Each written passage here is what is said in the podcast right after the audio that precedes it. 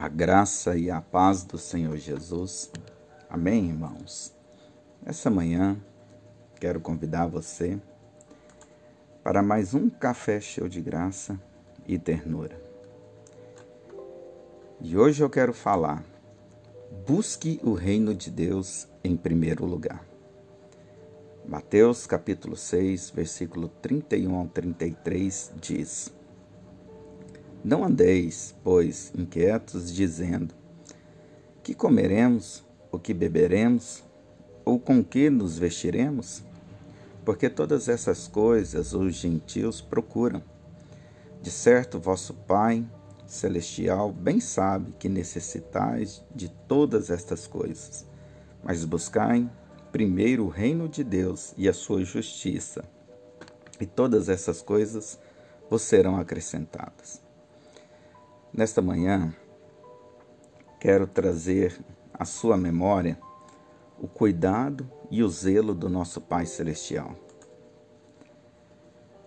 Assim que sei que muitas vezes somos tentados em agirmos por conta própria, em função da ansiedade da nossa vida.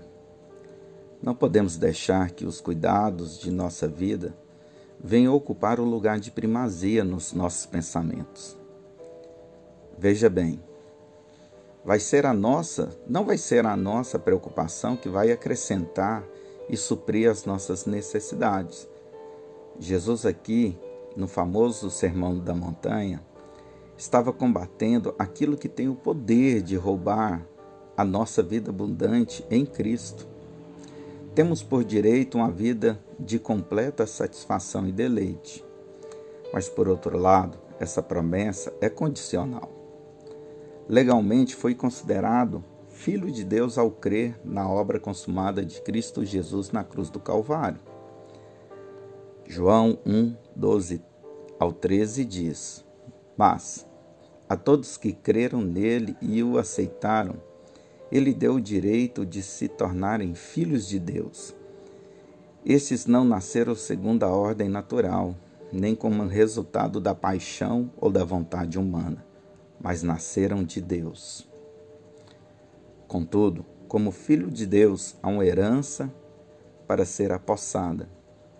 Todavia, eu preciso me tornar um filho maduro, porque o filho imaturo não difere em nada de um servo da casa. Gálatas capítulo 4, versículo 1 diz: Portanto, pensem da seguinte forma: enquanto não atingir a idade adequada, o herdeiro não está numa posição muito melhor que a de um escravo, apesar de ser dono de todos os bens. E um sinal da nossa maturidade é quando nós sabemos discernir o que é prioridade em nossas vidas.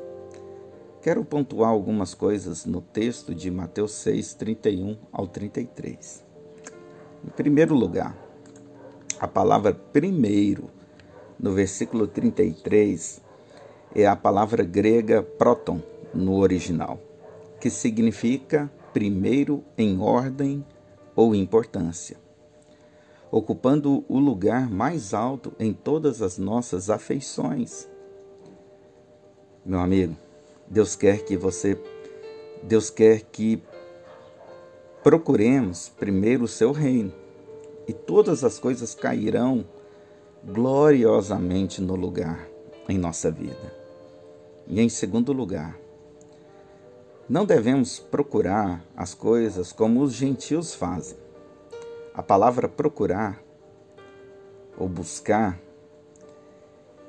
em os gentios procuram, no versículo 32, é a palavra grega episétel, que significa procurar com todas as suas forças, com muito suor ou com muito estresse. No entanto, a maneira como Deus quer que procuremos em buscar primeiro o reino de Deus é a palavra grega zetel, que significa ter fome, desejar, adorar. é simplesmente uma fome, um desejo pelo reino de Deus, sem qualquer trabalho ou labuta. E em terceiro lugar, mas qual que é o reino de Deus? Romanos capítulo 14, 17 nos diz que, que o reino de Deus é justiça, paz e alegria no Espírito Santo. O reino de Deus habita em você, porque o Espírito Santo habita em você. Portanto, o reino de Deus é a sua justiça, paz e alegria em você. É importante que você flua todos os dias no Espírito Santo para que o reino de Deus se torne prioridade em sua vida. Alimente o reino de Deus em seu coração e todas as coisas serão adicionadas em sua vida de forma sobrenatural. Não deixe seu coração fragmentado nos cuidados da nossa vida. Apenas desfrute como um filho herdeiro da justiça que lhe foi dada como um presente, da paz que excede todo entendimento e da alegria do Espírito Santo em sua vida. Lembre-se, você é grandemente abençoado altamente favorecido e profundamente amado. Pastor Luiz Fernando. Oração do dia. Pai de amor, sei que todas as coisas que eu necessito, o Senhor já tem conhecimento. E também sei que o teu cuidado e zelo é tão forte que me supre em todas as minhas necessidades. Não preciso mais correr atrás como alguém que é desamparado em busca do que haverei de vestir, comer e beber. Sei que para mim, todas as manhãs, posso alimentar o meu coração com teu grande amor zeloso, que foi capaz de me suprir em Cristo com toda sorte de bênçãos em minha vida. Como o salmista mesmo diz, que bondade e graça me perseguirá todos os dias de minha vida.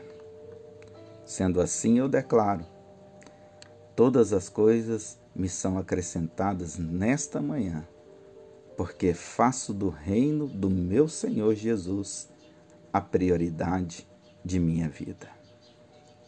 Amém. Pastor Luiz Fernando.